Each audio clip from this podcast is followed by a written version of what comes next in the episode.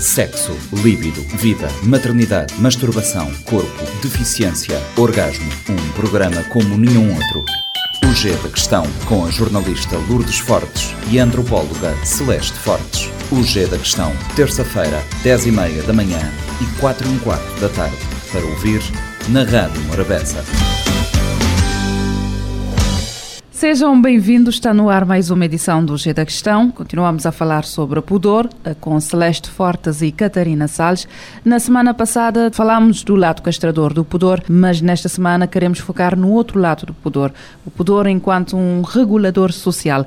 Catarina, eh, como é que fazemos esta distinção entre os dois lados? É, é, são distinções que se tocam como todas, não é? Mas efetivamente nós temos que perceber que o pudor como muitos outros mecanismos sociais, normas sociais não formais, mas que surgem, uh, permitem a vida em sociedade. Ou seja, no fundo, o pudor é, é um mecanismo uh, de, de controle uh, de comportamento individual, em grupo, de forma a que a vida em sociedade seja execuível. Ora, como é que, como é que nós podemos perceber isto em relação ao pudor? Bem, se a sociedade uh, tem determinadas imagens e valores que faz com que, por exemplo, a nudez em público, vamos pegar a nudez, que é um exemplo muito clássico associado ao pudor, a nudez integral ou parcial em público é algo de considerado de ofensivo ou, ou complexo, portanto, de não desejável, não é? Uh, se, não, se, se, se, não existisse esta norma e as pessoas se apresentassem, ou alguém se apresentasse num, numa atividade que está a decorrer em espaço público, eh, dessa forma, por exemplo, despida ou com, com, o peito à mostra, por exemplo, imaginando que é uma mulher, não é? Uh, isso iria destabilizar e iria inviabilizar a atividade.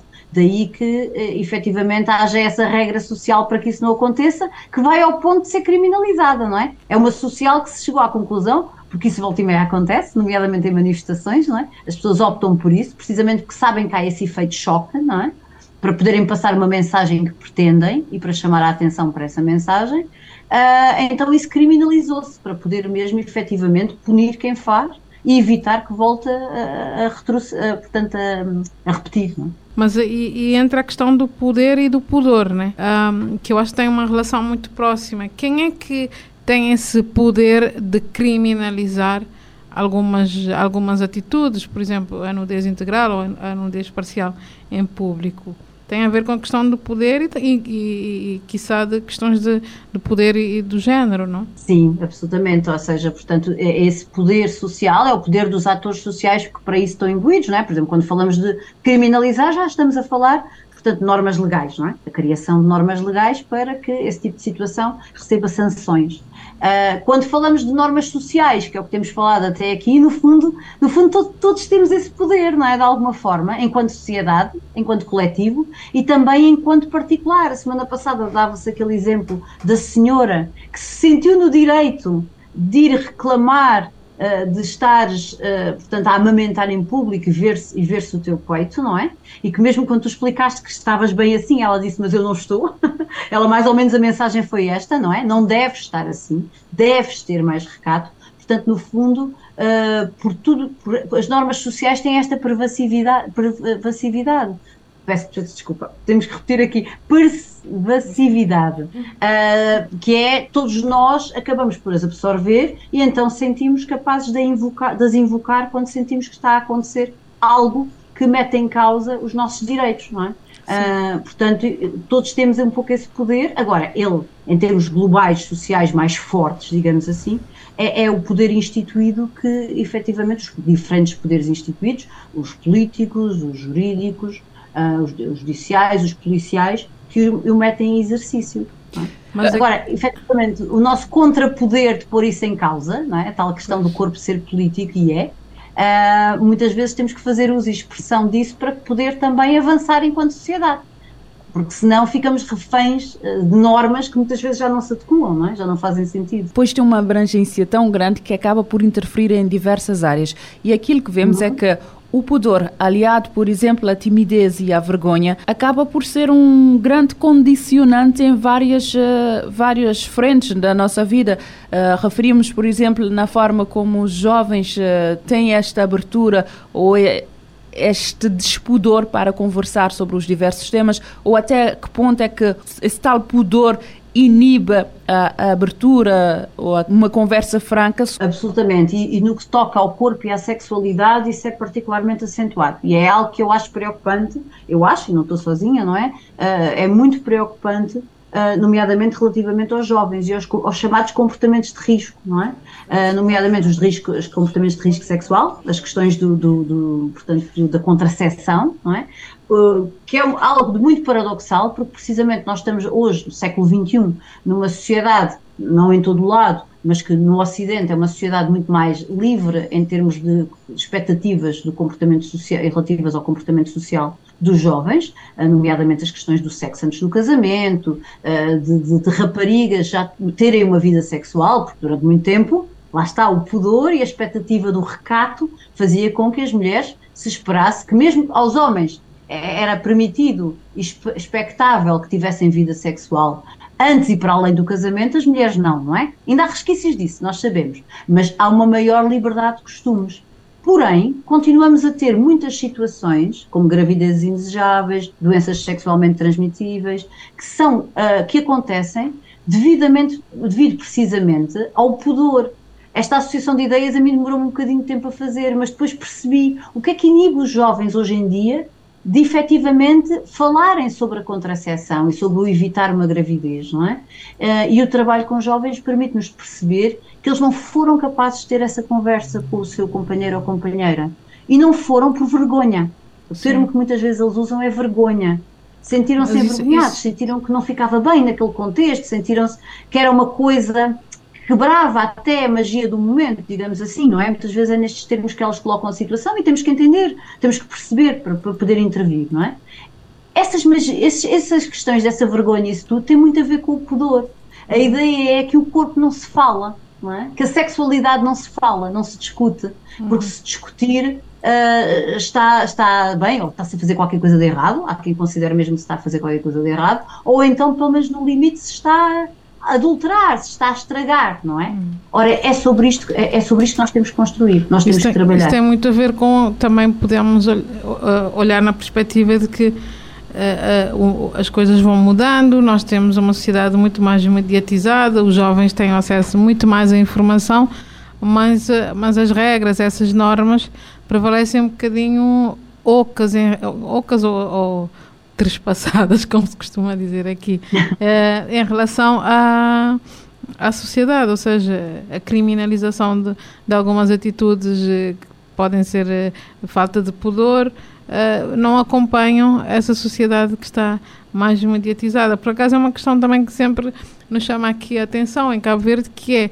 como é que os jovens têm tanto acesso à informação hoje em dia e fala-se muito pouco, ou então recorre-se ainda a, a subterfúgios, como por exemplo, nunca se diz, ah, eu estou menstruada, diz-se o Benfica está em campo, ou a minha comadre vai visitar-me, por aí afora. E, e, de, e sim, de nós não termos o poder para chamar as coisas pelos seus nomes, porque a sociedade vai achar que estamos a. Uh, despoduradas. Então há essa questão de. Há, há, há, há, aqui um, um, desencontro né, entre as normas do, do, pudor, as regras que o pudor estabelece e, e a sociedade que nós temos. Eu, ah, eu isso, não sei, vou aproveitar a o papel Celeste. dos mídias, né? Não, vou aproveitar a Celeste. Falamos de regras, regras do pudor, mas eu não sei se, se, em relação ao pudor falamos de regra ou de limites. Falamos das duas coisas, não é? São As regras, regras estabelecem limites, né? né? Exatamente, são regras que limitam, que não é? é? Sempre dentro do âmbito informal, e isso é que é muito importante, mas tem imenso poder. é informal, mas tem que ter. Uh, mas, mas relativamente a isso dos mídias, eu gostava de acrescentar uma coisa, que é os mídias têm uma coisa uh, complexa, porque uh, é verdade que há muitos, muitas uh, iniciativas e muitos programas que procuram discutir, olhem como nós sim, aqui estamos sim, a fazer, não é? Discutir abertamente, debater, mas há depois também um efeito dos mídias que é mais perverso, que muitas vezes, uh, e que não é intencional, mas que acontece precisamente porque eles são, ao mesmo tempo, produtores de sociedade e produto da sociedade, não é? Portanto, os mídias, por exemplo, as séries, os filmes, muitas vezes ainda o que passam sobre estas questões do corpo e da sexualidade são ideias muito romantizadas em que, por exemplo, o sexo não é apresentado como ele realmente é. É apresentado uma ideia romântica do sexo, não é? Por exemplo, não é apresentado um casal a conversar antes de ter sexo sobre como é que vai evitar uma gravidez. O que é apresentado é um momento de, de sedução, uh, partes do corpo apenas, onde reparar que é muito interessante, porque de uma maneira geral, o, o que é filmado são partes de Sim. forma a criar todo um ambiente mais envolvente, um ambiente de mistério. Portanto, toda, to, toda a maneira como os mídias apresentam esta questão, tendencialmente, não vai no sentido de facilitar a abertura e a conversa. Pelo contrário, muitas vezes leva os jovens, e não só os jovens, os adultos também, a querer reproduzir aquilo na sua vida. Todo aquele ambiente, toda aquela forma de estar que parece muito romântico e muito atraente, não é? Mas que depois não tem forma de diálogo com estas questões que são extremamente importantes, não é? De, de, realmente do corpo, do, do, do, e depois aqui estamos a falar muito da questão da gravidez, etc., mas do próprio desejo, a própria questão do desejo, do toque, uh, da maneira como as mulheres ou os homens gostariam de ser tocados e não são, porque não se fala sobre isso, não é? Uh, a ideia de que se intui, mas na verdade não se intui, as pessoas têm que falar, não é? Ninguém adivinha o que é que o outro gosta, mas há um pudor imenso em dizer como é que eu gosto de ser tocado. É, é se calhar uma conversa que nos é muito difícil de fazer sem corar. sim, sim, sim. Gera vergonha. Eu, eu acho que já, já se levantou este debate de até que ponto é que o pudor tira a espontaneidade da, da sexualidade, porque Sim. Estamos, estamos ali, devíamos estar à vontade, mas não estamos, não estamos nus. Ou, ou, ou então estamos somente sem roupa, né? Exato. Exato. É, é, uma boa forma não, o de desconforto, ver. O desconforto começa pelo desconforto com o próprio corpo, não é? E é uma, uhum. uma das coisas em que o pudor é muito complicado, porque o pudor começa consigo próprio. Isto é um aspecto que eu acho que é importante também nós percebermos. O pudor interioriza-se e depois começa com o desconforto consigo próprio, não é? Nomeadamente aqui podemos falar de um outro tema que também é interessante, que é o tema da masturbação. Uh, muitas pessoas, muitas, nomeadamente aqui novamente as mulheres, a investigação aponta para que as mulheres têm mais isto do que os homens, têm muita dificuldade em conhecer o seu próprio corpo e em tocar-se, não é? Portanto, além de se masturbar, conhecer o seu corpo. Falando, por exemplo, dos órgãos genitais, não é? As mulheres, a, a, primeira, a primeira reação, muitas vezes, se tentar fazer esta conversa com adolescentes, com jovens, elas vão dizer: Ai, conhecer, ai que nojo! Há esta expressão mesmo, que nojo, Sim. em relação ao seu próprio corpo. Isto diz muito, não é? Como é que trabalhamos para mudar esta mentalidade? Perceber que sim, uh, o pudor é necessário, que há limites, mas que também há o impacto que este excesso de pudor tem no acesso à saúde, mulheres e homens. Eh, olha, focamos nas mulheres, mas também de mulheres Sim, e homens. homens então, até que ponto é que conseguimos fazer esta transição para compartimentalizar cada segmento deste pudor no seu respectivo quadrado, porque eu acho que é esta dificuldade em perceber. O pudor, sim, é um regulador social, mas há, uma linha até onde, até onde vai, até, a partir dali tens que tomar decisões e não podem ser pudoradas, digamos assim. Como claro, é que fazemos isso? Claro, claro. Eh, é assim, eu, eu há bocado dizia e é o que eu acredito que tem que ser com a conversa, não é? Com muita conversa. Agora, obviamente, se a conversa for só exterior, no sentido de social, educacional nas escolas e nas famílias, a, a mentalidade dominante floresta vai ser muito complicado. Portanto, tudo isto tem que ser uma mudança de mentalidades que se vai fazendo, não é?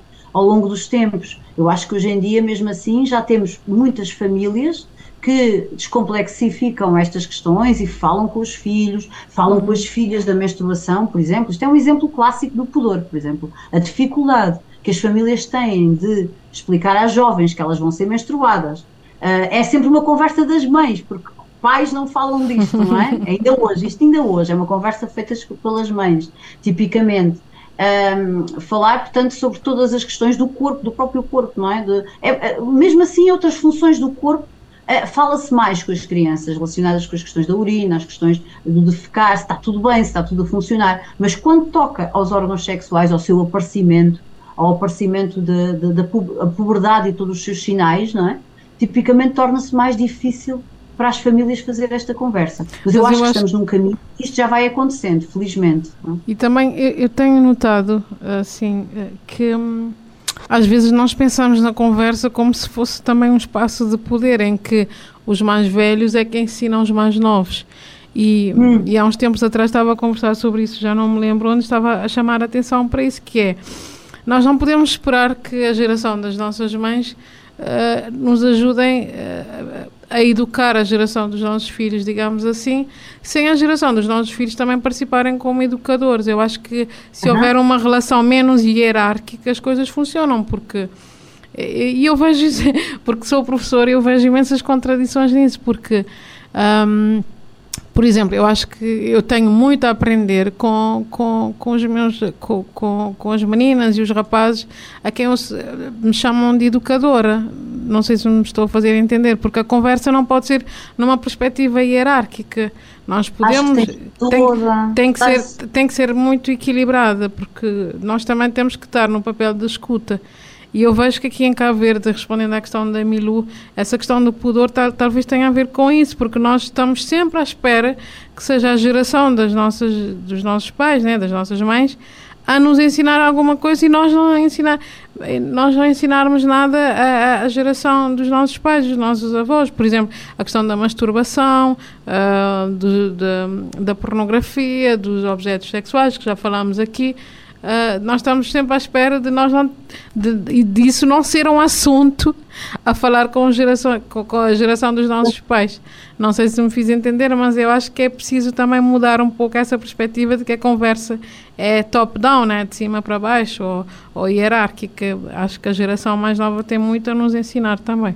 Absolutamente, Celeste. Olha, acho que não podia estar mais de acordo. Eu, por acaso, há pouco tempo estive no encontro de estudantes feministas, onde falámos bastante destas questões e elas eram jovens que tinham quase idade para ser minhas filhas, não é? Tinham 20 e poucos anos e eu aprendi imenso com elas. E até uma jovem que conheci, que tinha 19 anos, eu disse: Gostaria imenso que falasses com a minha filha, porque tenho a certeza que a conversa contigo seria, que tens 19 anos, seria muito melhor do que a conversa minha com ela porque toda esta distância geracional não facilita, não é? Ela não me encara como alguém credível para falar sobre isto, o que, o que me deixa um bocadinho triste, mas eu percebo, eu de facto já não sou adolescente, não é? E há uma distância social que se cria. Portanto, eu concordo absolutamente contigo, ouvi-las, ouvi-las, e muitas vezes a educação por pares, ou seja, esta, esta questão, eu já fiz algumas experiências também, sou professora, não é? E já fiz alguns trabalhos engraçados com adolescentes, levando alunas universitárias, uh, a respeito precisamente de sexismo e destas questões, e foi muito engraçado porque ficaram, percebeu-se depois, numa avaliação que se fez posterior, que foi muito marcante, muito mais impactante do que ir ouvir uma palestra dada por uma adulta, não é?